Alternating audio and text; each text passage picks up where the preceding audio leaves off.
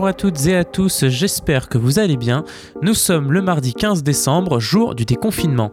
On en reparle d'ailleurs dans la Méridienne et on va aussi aborder l'actualité technologique de la semaine et revenir sur la Convention citoyenne pour le climat qui a débouché sur une annonce de référendum mais aussi par une énorme frustration de la part des participants ainsi que des associations écologiques.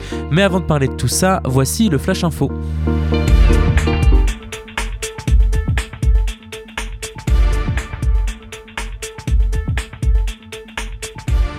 L'Association internationale des personnes lesbiennes, gays, bisexuelles, trans et intersexes a souligné dans son rapport annuel mardi 15 décembre que 69 pays continuent de criminaliser les relations consensuelles entre personnes de même sexe.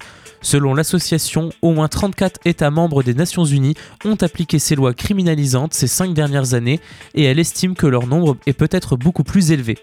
L'ILGA World a donc cependant, contre toute attente, de son propre aveu, trouvé des développements positifs tout, de même en 2020. Ainsi, note l'organisation, en juillet 2020, le Soudan a abrogé la peine de mort pour les actes sexuels consensuels entre personnes de même sexe. L'Allemagne est désormais l'un des quatre États membres des Nations Unies qui ont interdit les thérapies de conversion au niveau national et d'autres juridictions en Australie, au Canada, au Mexique et aux États-Unis ont suivi cet exemple. En décembre 2020, 81 États membres des Nations Unies disposent de lois protégeant contre la discrimination au travail fondée sur l'orientation sexuelle. Il y a 20 ans, il n'était que 15. Gérald Darmanin est entendu aujourd'hui au tribunal dans le cadre d'une enquête pour viol sous le statut de témoin assisté une issue qui questionne l'avenir du, ministre Place Beauvau, même si une, une mise en examen aurait été plus accablante.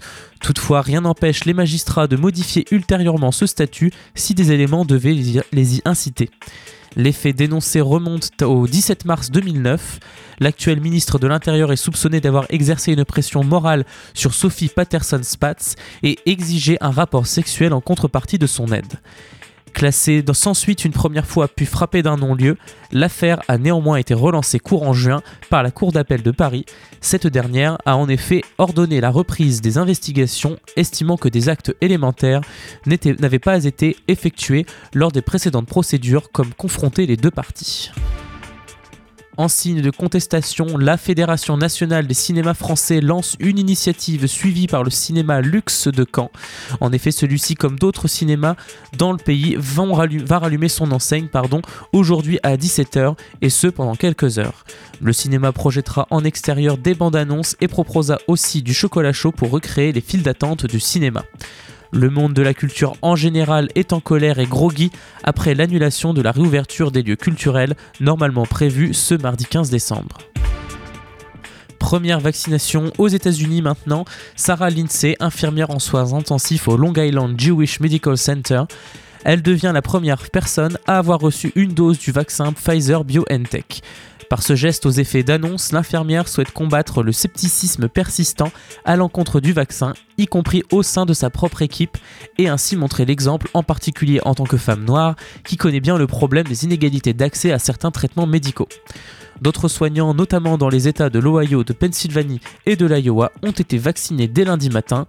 Près de 3 millions de doses doivent être distribuées d'ici mercredi, avec l'objectif de vacciner quelques 20 millions d'Américains avant fin décembre et 100 millions avant fin mars. Et outre les premières vaccinations, les États-Unis ont officiellement élu un nouveau président.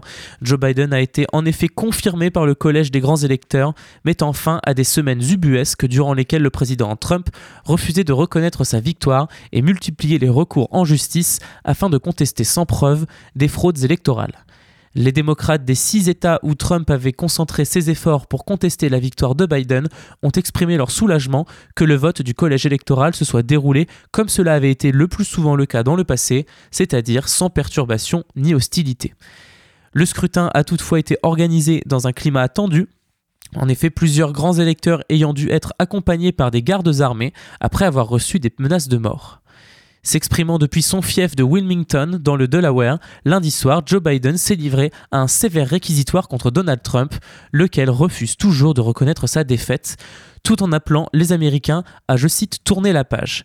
La flamme de la démocratie a été allumée il y a longtemps dans ce pays, et nous savons désormais que rien, ni même une pandémie ou un abus de pouvoir, ne peut éteindre cette flamme, a-t-il insisté. Le résultat du vote du collège électoral semble avoir fini par convaincre de nombreux républicains de reconnaître enfin la victoire de Joe Biden. Il y a un moment où il faut affronter la réalité. Je pense qu'une fois que le collège électoral a parlé, il est temps que tout le monde avance, a reconnu lundi le sénateur républicain John Thune, chef adjoint de la majorité à la Chambre haute. Dans la journée, Donald Trump a de son côté annoncé la démission de son ministre de la Justice, Bill Barr, l'un de ses plus fidèles alliés jusqu'à sa récente disgrâce pour avoir refusé de suivre le président républicain dans la contestation désespérée de sa défaite. Même si de nombreux républicains commencent petit à petit à tourner le dos à Donald Trump, ses supporters les plus enragés devraient continuer à le suivre dans sa croisade post-électorale et à le conforter dans son déni, note le, Chicago Sun-Times dans un éditorial. Mais cela n'a plus d'importance, souligne le quotidien de l'Illinois, car depuis lundi, c'en est fini de Trump. Vous écoutez La Méridienne sur Radio Phoenix. Et on va faire une première pause musicale tout de suite avec Cindy and the Playmates, Don't Stop This Train.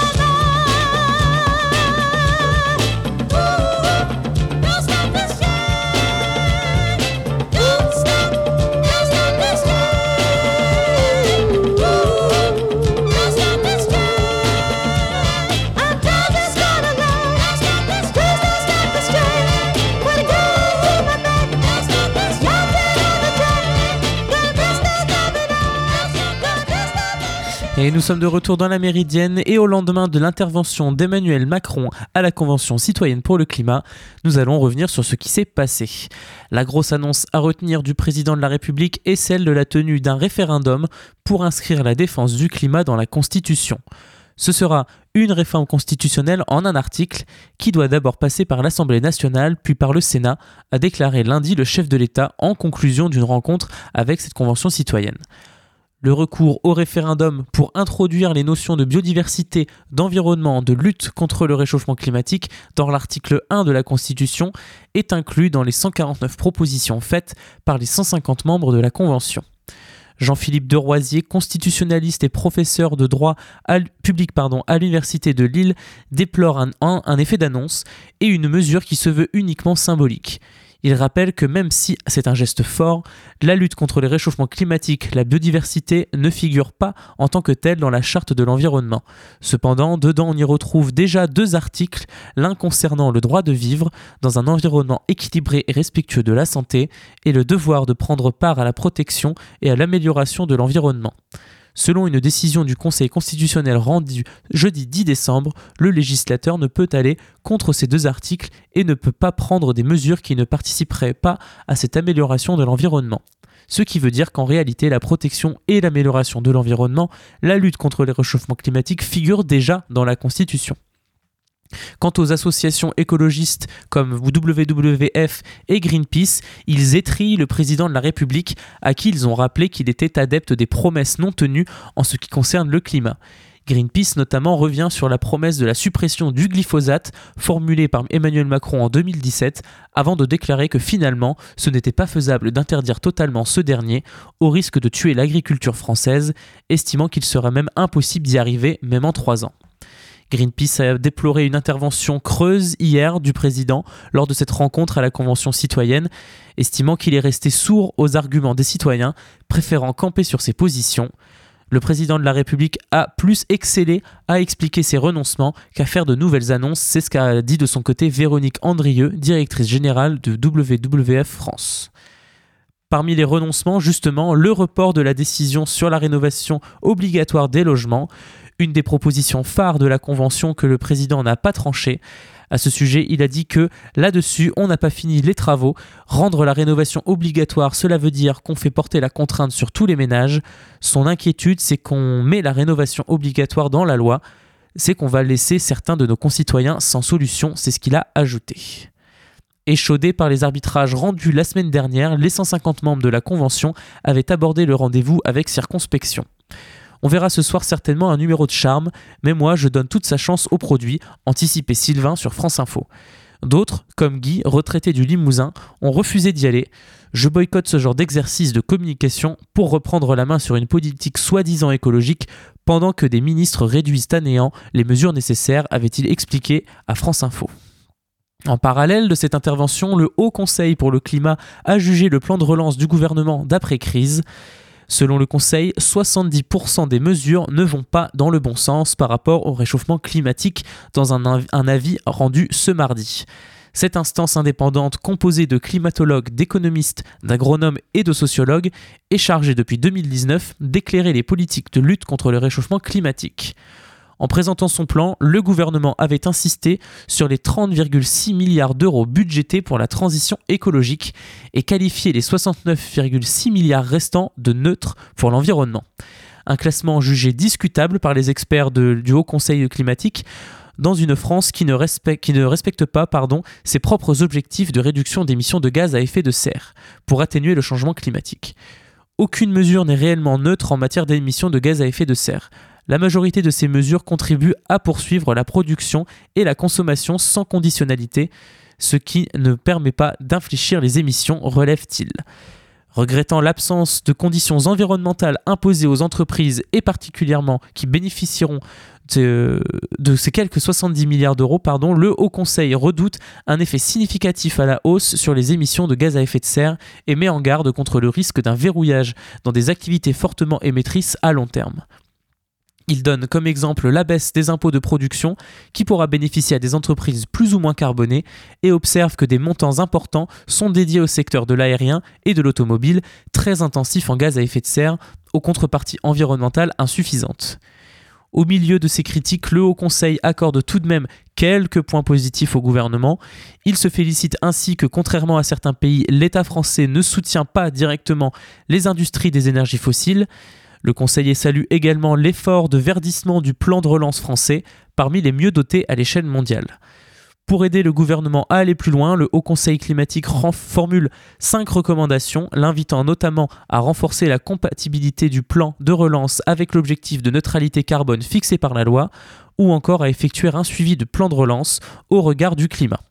Ce plan constitue une opportunité unique d'investir dans les infrastructures bas carbone nécessaires pour rattraper le retard pris par la France sur ses objectifs climatiques, insiste-t-il. Une opportunité manquée pour le moment.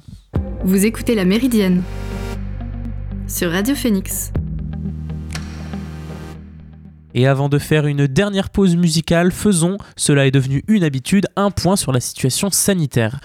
Les services de la chancelière allemande Angela Merkel et son ministère de la Santé font pression sur l'Agence européenne des médicaments et l'Union européenne pour que le vaccin de Pfizer BioNTech soit approuvé d'ici au 23 décembre et non d'ici au 29 décembre comme c'est actuellement prévu.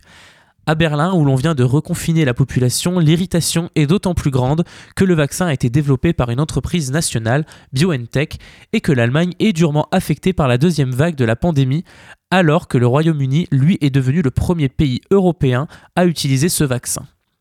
Mais d'autres pays dans le monde ont démarré leur campagne de vaccination. Nous l'avons dit dans le Flash Info, les États-Unis ont commencé à vacciner leur personnel médical, mais c'est aussi le cas du Canada, de Singapour et de Bahreïn. Au Brésil, l'Agence nationale de surveillance sanitaire Anvisa a affirmé lundi que la Chine avait employé des critères non transparents afin d'accorder l'approbation d'urgence de mise sur le marché du vaccin contre le Covid-19 Coronavac en phase d'étude finale au Brexit. Au Brésil, pardon.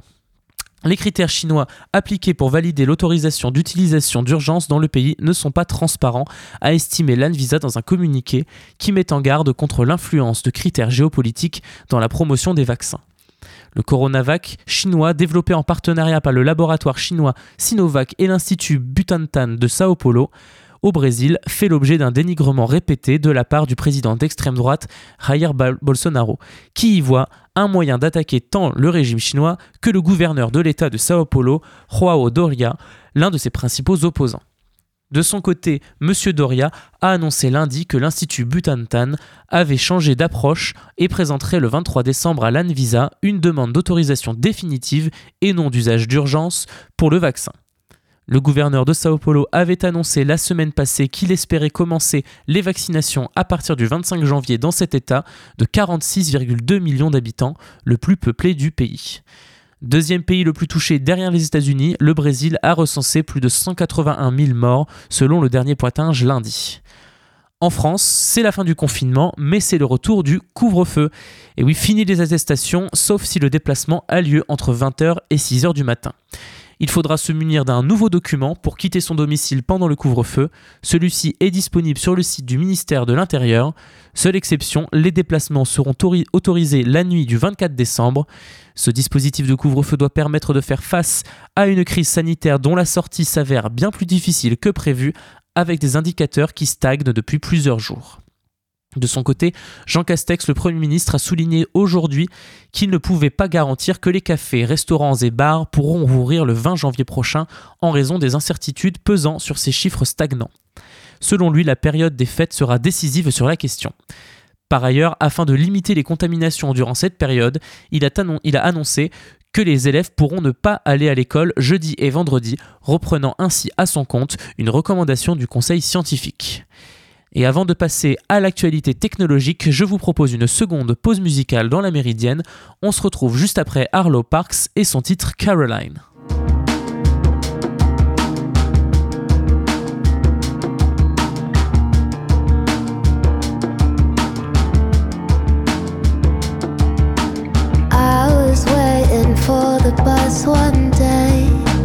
watched a fight between Aussie couple escalate. Strawberry cheeks flushed with defeated rage. Then he spilled his coffee as he frantically explained.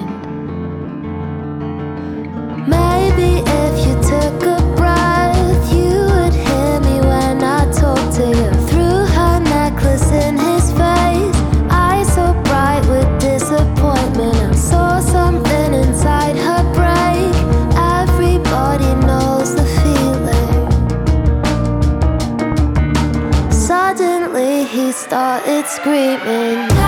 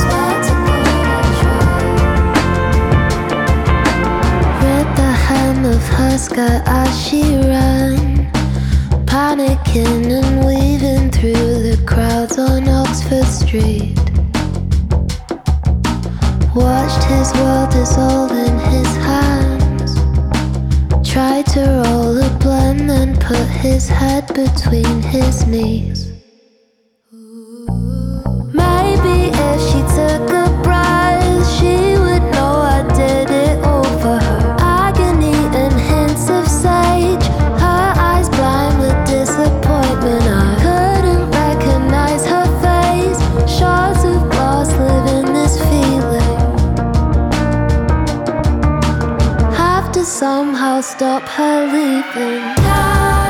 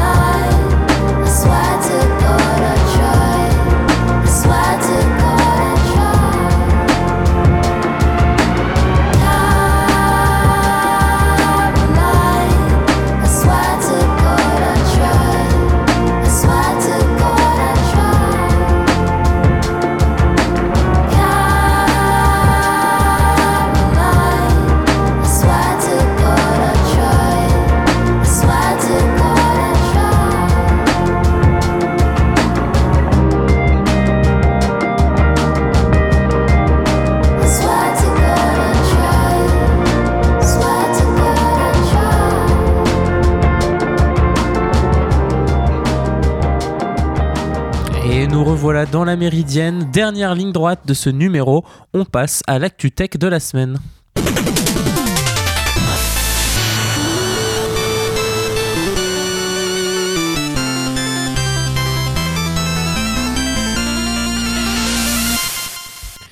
Les services du géant américain, de son moteur de recherche à YouTube en passant par Gmail ou encore le service Google Maps, Google a subi une panne de près de d'une heure lundi 14 décembre.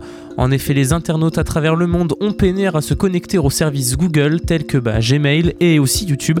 La panne a commencé à être signalée par des internautes de plusieurs grandes zones géographiques vers midi 50 heure française, tandis que les messages estampillés hashtag Google Down ou YouTube Down se multipliaient sur Twitter notamment. À 3h47, sur la côte ouest des États-Unis, midi 47 heure française, Google a fait face à une panne de son système d'identification et d'authentification pendant environ 45 minutes en raison d'un problème de quota sur le stockage interne. C'est ce qu'a indiqué un porte-parole du groupe dans un message transmis à à l'AFP. Google a alors indiqué sur son tableau de bord accessible en ligne que tous ces services étaient concernés, et ce, pour la majorité des utilisateurs. À 13h31 heure française toutefois, le géant américain signalait que ces services avaient déjà été restaurés pour certains utilisateurs et que le problème devrait être prochainement résolu pour l'ensemble des utilisateurs. Et c'est à 14h56 que Google a indiqué avoir résolu le problème et s'est excusé pour la gêne occasionnée. Soyez certains que la fiabilité du système est une priorité absolue chez Google et que nous réalisons des améliorations continuellement pour améliorer nos systèmes, c'est justifié le géant américain. Déjà omniprésent dans la vie de nombreux utilisateurs, ces outils ont pris une importance grandissante depuis le début de la pandémie. Certains utilisateurs ont partagé leur désarroi sur les réseaux sociaux, comme ce père de famille américain qui raconte sur, twi- sur Twitter être assis dans le noir avec son jeune enfant car la lumière, contrôlée par Google Home, chez lui, a subi la panne de plein fouet. En plein confinement, un Français raconte, lui, devoir passer un entretien d'embauche en visioconféren- visioconférence via YouTube, l'un des services frappés. Même les institutions comme Sciences Po ont dû s'adapter au problème. Avis à nos étudiantes et nos étudiants, en raison du Google Down, les délais pour rendre vos copies vont être prolongés. Nous vous tenons informés de l'évolution de la situation dès que possible, avait tweeté l'école. Certains internautes n'ont pas manqué de souligner la dépendance collective au service de Google qui s'impose en maître sur le marché de l'informatique. C'est aussi de l'actualité tech, le plus gros site pornographique du monde, Pornhub, a pris de nouvelles mesures de modération de ses contenus. Le site est accusé d'avoir prospéré grâce notamment à des vidéos interdites mettant en scène des mineurs ou publiées sans le consentement des personnes figurant à l'écran. Lundi 14 décembre, donc, le site a annoncé dans un communi- communiqué le lancement d'un nouveau système de vérification de ses contenus pour 2021. En attendant, il a suspendu toutes les vidéos publiées par des comptes non vérifiés, ce qui signifie que tous les contenus publiés sur le site par des personnes ne possédant pas un compte partenaire tel que les actrices et acteurs porno, studios de production, etc., ont été rendus inaccessibles. Les vidéos des comptes qui deviendront vérifiés à l'avenir pourront être remises en ligne, le nombre exact de vidéos concernées par cette dépublication massive n'a pas été communiqué par l'entreprise, mais selon un décompte sommaire réalisé par le site américain Vice, plusieurs millions de vidéos ont ainsi été désactivées par Pornhub, soit une très grande partie de toutes les productions pornographiques hébergées sur le site. Face aux accusations de ne pas réagir assez vite ou pas du tout au signalement de contenu pédopornographique ou représentant des viols, les entreprises Mastercard et Visa ont annoncé que leurs cartes de crédit ne pourraient plus être utilisées dans l'immédiat pour effectuer des paiements sur le site. Les deux entreprises ont gelé leur relation avec Pornhub et, ont annoncé qu'elles poursuivraient leur enquête sur le fonctionnement du site. Pornhub, basé physiquement à Montréal au Canada et fiscalement au Luxembourg, avait qualifié les décisions de Mastercard et Visa d'extrêmement décevantes. Le site pornographique le plus visité du monde avait auparavant, le 7 décembre, décidé de limiter la possibilité d'y poster de nouvelles vidéos, car seuls ses partenaires et les modèles, dont l'identité a préalablement été vérifiée pouvaient le faire, et les fonctionnalités qui permettent aux internautes de télécharger les vidéos du site. Seuls les comptes de modèles vérifiés peuvent désormais continuer, s'ils le souhaitent, de proposer aux internautes des téléchargements payants de leurs vidéos. Et cela devait être l'événement vidéoludique de cette fin d'année, c'est finalement un énorme fiasco. L'éditeur polonais CD Projekt du très attendu Cyberpunk 2077 présente ses excuses et propose de rembourser ses joueurs. Il demande une seconde chance aux nombreux joueurs déçus par le titre. Le jeu vidéo au budget de 300 millions d'euros sorti le 10 décembre dernier fait face à des retours catastrophiques de la presse et des joueurs en raison d'un rendu sur PlayStation 4 et Xbox One bien moins bon que ce qui était présenté par le studio de développement polonais. Ce 14 décembre, CD Projekt publie un communiqué à destination des clients promettant de nombreuses améliorations dans les prochaines semaines. Surtout, CD Projekt précise que les plus déçus peuvent opter pour un remboursement une solution qui ne concerne toutefois pas la version PC, qui en, dépit des nombreux bugs est bien plus réussie. Dans son communiqué, CD Projekt fait également son mea culpa en raison d'un manque de transparence sur le rendu réel du titre sur PlayStation 4 et Xbox One, qui représente pourtant l'immense majorité du parc de consoles actuellement en circulation. Le 2 décembre, l'entreprise avait été jusqu'à interdire à ses propres clients de diffuser leurs parties en ligne afin de garder la surprise pour les autres, les autres acheteurs. CD Projekt assure que des correctifs logiciels arriveront prochainement pour faire disparaître les bugs et améliorer l'expérience générale. Deux mises à jour majeures seront déployées en janvier puis en février 2021 afin de mettre fin aux principaux problèmes rencontrés par les joueurs de PlayStation 4 et Xbox One selon l'entreprise. Et surtout, les équipes de CD Projekt promettent des améliorations visuelles alors que la presse et les joueurs ont unanimement jugé l'esthétique des versions console de Cyberpunk 2077 très décevante. A ce jour, CD Projekt explique que les versions PlayStation 4 et Xbox One sont parfaitement jouables sur PlayStation 5 et Xbox Series X. Des versions dédiées à ces deux consoles de nouvelle génération devraient par ailleurs arriver au cours de l'année 2021 sans qu'une date n'ait officiellement été arrêtée. Vous écoutez la Méridienne sur Radio Phoenix. Et nous arrivons à la fin de cette émission, j'espère qu'elle vous a plu. Vous pouvez retrouver toutes les émissions en podcast sur phoenix.fm. Quant à moi, je vous donne rendez-vous demain pour un nouveau numéro de la Méridienne. Et d'ici là, passez une bonne journée sur Radio Phoenix et prenez soin de vous.